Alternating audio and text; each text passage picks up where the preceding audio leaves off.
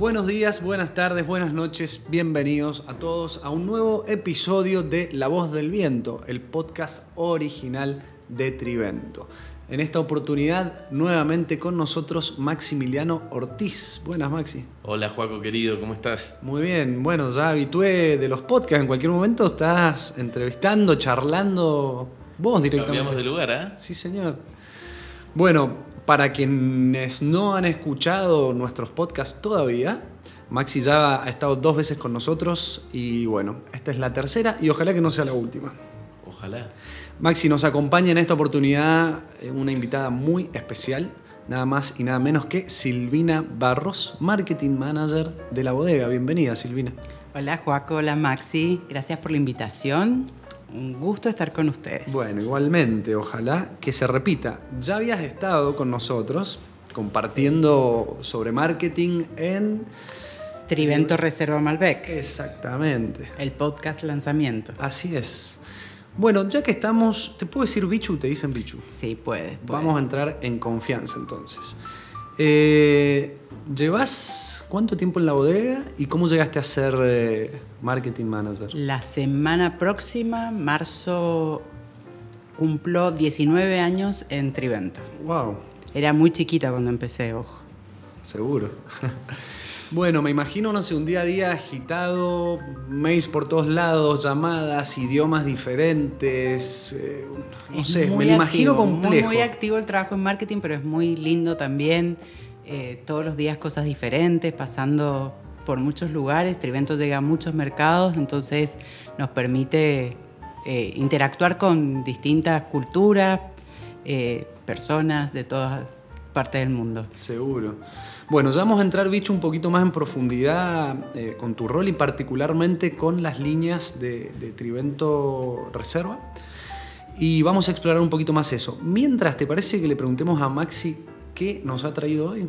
Dale, hoy tenemos una de las últimas incorporaciones de la línea Reserva, que es nuestro Malbec Rosé. Eh, mirá qué singular el color, me encanta. Ahora, ¿cómo se hace un rosado? Es muy bonito el color. Eh, ya hablamos en un podcast anterior respecto a hacer un vino blanco con uvas tintas. Acá vamos, es muy similar el proceso, obviamente tiene sus diferencias, van cambiando, pero importantísimo y fundamental es separar la piel, que es donde está contenida toda la materia colorante, y para esa leve pigmentación, ese leve tono salmón que tiene, es el secreto que tenemos los enólogos. Mirá qué bien, nada fácil debe ser. Nada fácil, nada fácil, pero un desafío muy lindo y muy atractivo desde la parte técnica también. Mirá qué bueno, Maxi. A ver, ¿querés que profundicemos un poco más acá? Eh, sí, pero como toda charla entre amigos, vamos a ir abriendo el vino primero para que sea más ameno. Me encantó, por favor. Bueno, te voy, te voy contando, no hay ningún secreto, no hay ninguna receta, esto es ir prueba y error. Yo me acuerdo hace muchos años, cuando empezamos, los rosados eran totalmente diferentes a lo que tenemos hoy. Los rosados tenían un color muy fuerte. Ajá. Y el consumidor empezó a preferir tonos más suaves, muy sutiles. Entonces ahí es donde nosotros ya empezamos a hacer grandes cambios. Yo me acuerdo cuando, cuando comenzamos con los rosados, se hacía una pequeña maceración Ajá. de las pieles. Muy cortita, 12 horas, 24. La maceración, para los que no saben, es el contacto del líquido con, con el orujo. Y eso hoy ya lo hemos eliminado. Para tener estos, estos tonos tan suaves, tan sutiles, la idea es separar rápido la piel. Por eso prensamos. Recibimos la uva, se prensa y ahí ya tenés ese mosto con un tono rosado muy bonito que durante la fermentación va a ir evolucionando, va a ir cambiando hasta llegar a lo que tenemos hoy. Hermoso, Maxi. La verdad que ese color me encanta, me parece muy bien logrado. No sé, me transmite como elegancia, lo veo fino, fresco. Muy, muy bonito. Ese es un poco el concepto también del vino, que, que, mantenga esa línea de elegancia, pero que a la vez te dé esa sensación de frescura. Muy bien logrado, estimado. Bueno, y nos estás dando pie a que escuchemos a Patricia Lasca, columnista del diario Clarín, que prepara, como habitualmente para todos nuestros podcasts, una columna especializada de historia, y en este caso en particular, la historia del rosé. ¿La escuchamos? ¿Sabías que durante mucho tiempo existió la creencia de que el vino rosado fue el primer tipo de vino de la historia? En realidad, lo que sucede es que los primeros vinos tenían muy alta graduación alcohólica. Por eso, en la antigüedad, el vino tinto se rebajaba con agua, quedando así un color rosado. En la anciana Grecia, por ejemplo, se creía que solo los bárbaros, es decir, los hombres más rudos, bebían vino puro. Mira, para que te des una idea, tan es así que la leyenda cuenta que en una boda de los Lapid, quienes eran los legendarios griegos, los míticos centauros que estaban invitados a la boda bebieron demasiado vino puro, y esto desató una tormenta feroz de pasiones que terminó en una sangrienta batalla. La verdad es que en la antigüedad, en general, el vino puro solo se tomaba en las celebraciones religiosas o en los rituales. Con el correr de los siglos y el desarrollo de la vinificación, dejó de servirse el vino con agua. Entonces, la pregunta sería, ¿Cuándo surgió el rosado como tal? Las fuentes históricas coinciden que fue en Francia, durante la Edad Media. Estudiando la manera de crear blancos a partir de uvas tintas como el Pinot Noir, por ejemplo, y fue en esa época que lo más aproximado que se obtuvo fue un rosado muy pálido. Lo llamaron ojo de perdiz, haciendo referencia a los ojos de las perdices cuando éstas eran cazadas. Recordemos que en esa época la caza era una actividad muy exclusiva que practicaban los nobles. Los rosados son vinos delicados y por eso requieren para su elaboración uvas de máxima calidad y la mayor higiene posible. Una de las características más lindas de los rosados son sus colores atractivos. Estos vinos aportan tonalidades radiantes, como los asalmonados o los rosas que van desde los pálidos a los intensos. Por otro lado, también existe la tendencia a creer que los rosados no son los vinos más elegidos. Sin embargo, te cuento que en Francia, por ejemplo, que todos sabemos es la cuna del vino de calidad, se consume más rosado que blanco. Las regiones por excelencia del rosado son el Valle del Loira y la Provenza. En esta última región se elaboran con las famosas uvas Grenache o garnachas llamadas en España. También alrededor de los rosados se tejieron algunos mitos. Vamos a desmontar los más conocidos. El vino rosado es para mujeres. Falso. Erróneamente se le adjudica a los rosados un cuerpo ligero asociado con el gusto femenino, pero lo cierto es que tienen un cuerpo superior a los blancos y aportan sabores tan interesantes como un buen tinto. Difíciles de maridar, falso. Van también con comidas asiáticas como el sushi, pastas y pescados, ensaladas, pollos, mariscos y quesos. Todos los vinos tienen su momento, lo sabemos. Por estos años, el rosado reina entre los millennials y entre todos los que están dispuestos a pasar un buen momento. Y como se suele decir en estos casos, larga vida al rosado. Evidentemente Francia es el líder indiscutido y por hoy son los vinos rosados que más se reconocen alrededor del mundo. Eh, creo que no hay ninguna góndola en ninguna parte que no tenga algún rosado y en los últimos cinco o seis años, te diría, es una tendencia que viene en crecimiento el consumo de rosado. Creo que en Argentina hemos arrancado un poquito más tarde, pero está tomando fuerza esto de, de moverse a los rosados. Y una cosa que erróneamente uno tiende a pensar es que el rosado es como un vino de verano, fresco. Sin embargo, el rosado es un vino que se puede tomar en todo momento, que uno es muy versátil para acompañar muchos tipos de comida, sin comida, es, eh, tiene mucha versatilidad. Qué bueno, bicho. Y bueno, ya que estamos, la verdad que sí, yo observo que, por ejemplo, no sé, con mis amigos o familiares nos juntamos y no suele ser una opción pensar en un rosado, ¿viste? Es como que vas a lo clásico, tinto, blanco. Supongo que, tiene mucho que ver con estos orígenes más culturales y más históricos, ¿no? De, la tradición. Pero bueno, y ya que estamos, ¿cómo, a, qué mercados llegan con, con el rosé? ¿Cómo lo han manejado? ¿Qué nos puedes contar al respecto? Como decía Maxi, este es uno de los más nuevos de la familia de reserva. Eh, llevamos dos cosechas y lo lanzamos originalmente en Inglaterra. En Inglaterra salimos en el 2019 con Trivento Malbec Rosé, eh, principalmente en, uno de los mayores supermercados en los que la góndola de rosado era tan grande que no podíamos no estar presentes. Y en dos años nos hemos posicionado muy bien, estamos dentro de los 15 más vendidos dentro de ese supermercado, así que estamos muy contentos con el, con el resultado que ha tenido. Y por eso este año esperamos eh, lanzarlo en, en, más países. Queremos llegar, Brasil es un mercado de mucho consumo de blancos y rosados porque queremos llegar, seguir en Europa avanzando también con esta, con esta variedad. Así que tenemos muchos planes para avanzar con nuestro Malbec Rosé.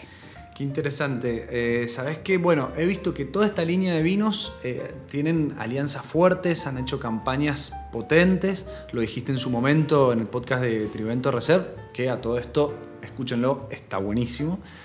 Eh, ¿Qué nos puedes contar sobre una campaña fuerte que hayan hecho eh, o que se venga ahora, ya sea con Rosé o con esta línea de vinos? Eh, bueno, este, como te comentaba, lo lanzamos en Inglaterra, que es donde tenemos eh, desde hace tres años una campaña con un sponsorship con el canal Discovery. Y este año por primera vez estamos saliendo en televisión abierta también, así que es un avance para, para, nuestro, para nuestro vino. Y la idea fue eh, de las campañas y, de, y, del Discovery el invitarte a descubrir, a descubrir un nuevo origen, Argentina, Malbec, que to, todo lo que tenemos para ofrecer, pero también de hacerlo mucho más cercano. La campaña la denominamos Real Bold Discoveries, uh -huh. donde incluimos gente de todas las edades, de distinta, disti distintas cosas. Para vos puede ser correr una maratón, tu descubrimiento, tu hazaña. Para una mujer de 60 años, recibirse, tener una carrera de grado, su hazaña. Entonces la idea fue en estos comerciales incluir todo esto para invitarte a eh, tener esa sensación de que el vino es algo cercano, que puedes tomarlo en cualquier momento, con amigos, sin amigos, con comida, sin comida. Ese fue lo que, lo que buscamos. Me encanta, Bichu, todo lo que contás. Eh, me acuerdo de esta campaña de Discovery, la vi varias veces, me pareció muy buena. Esto de descubre tu lado más audaz. Gracias. Buenísimo. Bueno, vamos a ir de nuevo a Maxi. Dentro de esta línea de vinos tenemos Trivento Reserva Malbec, White Malbec y ahora rosé. ¿Qué diferencia tenemos en cada uno de ellos? Eso es lo lindo que tiene este varietal que nos ha hecho famoso a nivel mundial y es la versatilidad y cómo nosotros podemos ir jugando y mostrar distintas características, distintos estilos de vino. Eh, y todo va en, primero en la cosecha, obviamente, que vamos cosechando en distintas etapas, en distintas fechas, y ahí vamos trabajando los distintos procesos para tener el white Malbec, el rosado y el Malbec regular. Maxi, lo, lo, sacaste de una farapera, está fresco.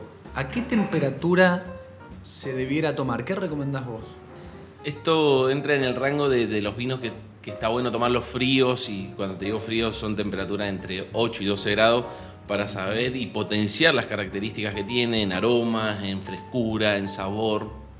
Ahora, ¿es una locura pensar en ponerle hielo o, o está permitido? Jamás, siempre está permitido. Lo importante es tomar, probar. Y si estás iniciándote es una buena forma también, si te sentís más cómodo. Hay que sacar todo eso que, por durante tantos años estuvo, que el vino se tiene que tomar en una copa determinada, a una temperatura determinada. Es, hay que animarse, hay que soltarse e ir probando. Y si te sentís cómodo con un hielo, hacelo. Y si te sentís cómodo con soda, hacelo. Me encantó. Ahora, Bichu, ¿por qué dentro de una misma línea de vinos eligieron, eligieron hacer um, tres Malbecs diferentes? Voy a volver al inicio, que es cuando me preguntaste qué hacíamos en marketing. Una de las cosas eh, más importantes es definir el posicionamiento de la marca. Uh -huh. eh, el posicionamiento es cómo querés que tu consumidor te vea.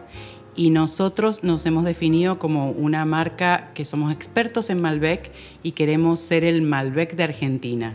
Es nuestra variedad insignia, el Malbec es lo que representa Argentina y nosotros queremos destacarnos en esta variedad. Por eso siempre con Maxi y el resto de los enólogos trabajando en qué más se puede hacer con Malbec, qué más explorar. Por eso eh, nuestro reserva Malbec es el que el, el, primero, pero después nació White Malbec y Rosé Malbec y bueno, muchas cosas más pueden llegar en un futuro. Y vos sabés que siempre nos están buscando y proponiendo nuevas cosas, entonces está esa energía mutua tanto del equipo técnico hacia marketing y de marketing hacia nosotros, está buenísimo porque te, te, te obligan a buscar nuevos desafíos, nuevas zonas, nuevas áreas, nuevos estilos. Así que es algo, una sinergia muy bonita que se da. Eh, qué bueno, me imagino que no debe ser nada sencillo, pero al mismo tiempo muy divertido, ¿no? Sí, podemos. Siempre venimos con pedidos raros.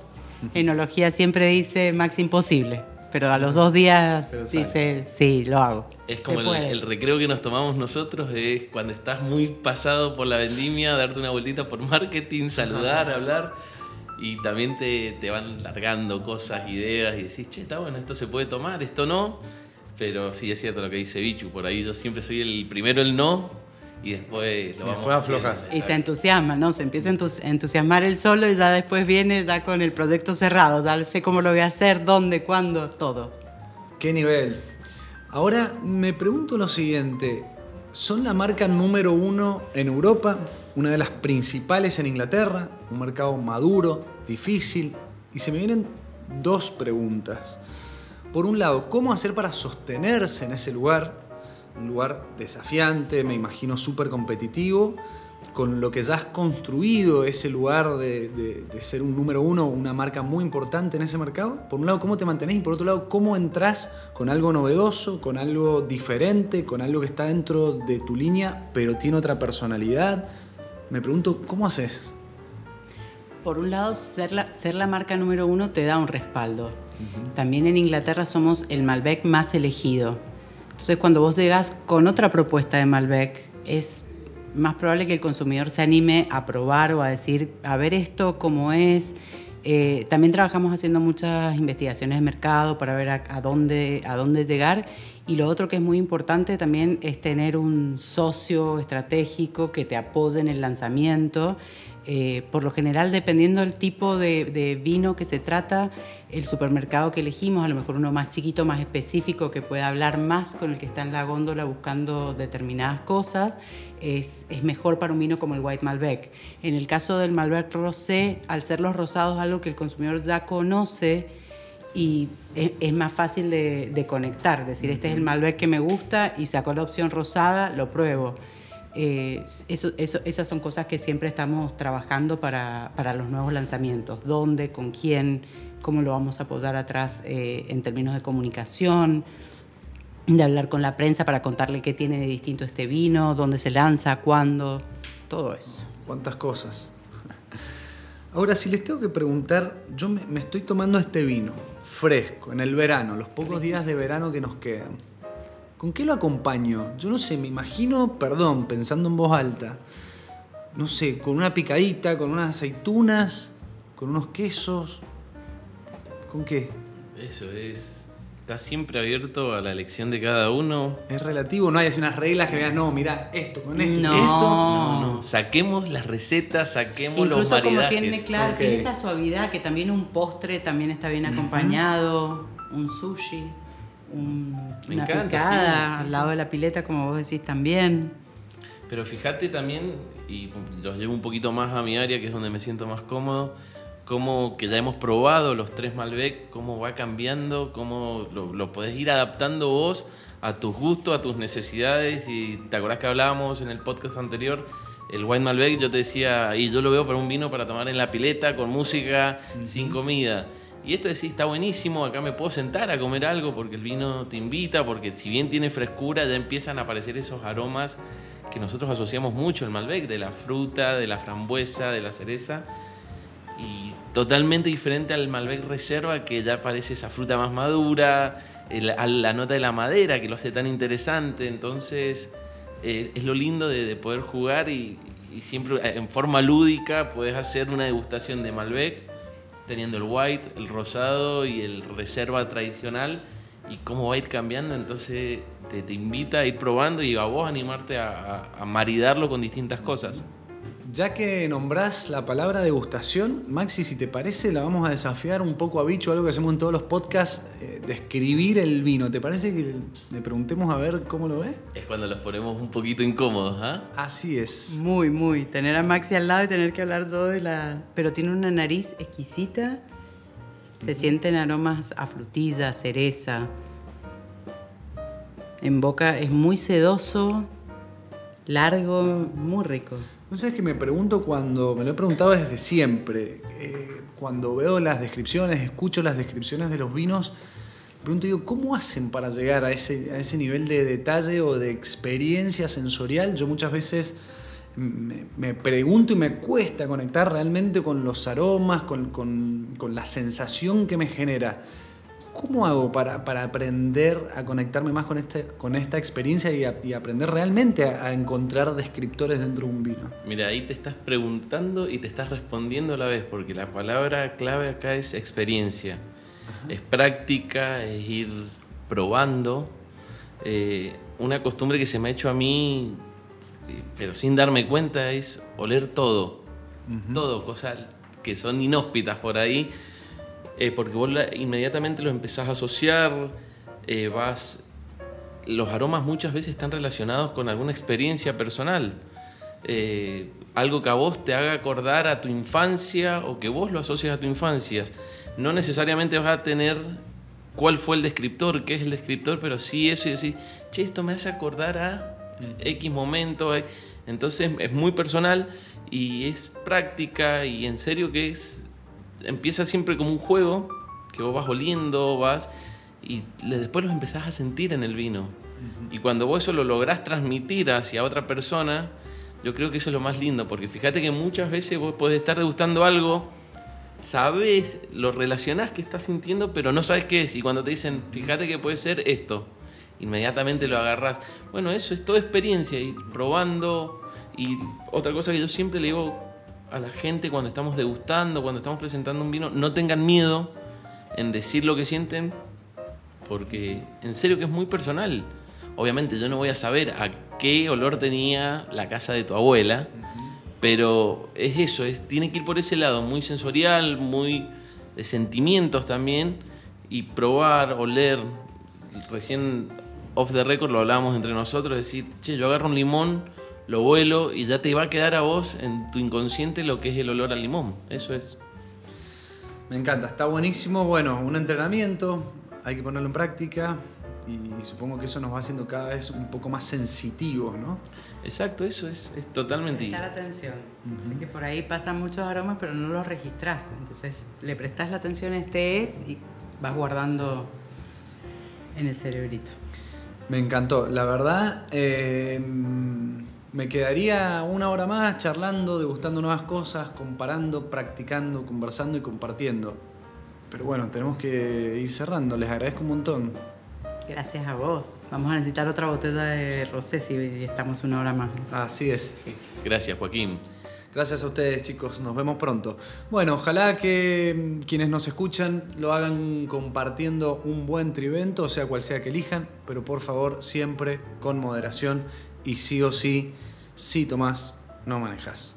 Por supuesto. Muchas gracias, esto ha sido un nuevo episodio de La Voz del Viento, el podcast original de Trivento. Nos pueden seguir en Spotify, SoundCloud y por supuesto en Trivento Club. Nos vemos la próxima. Chau, chau.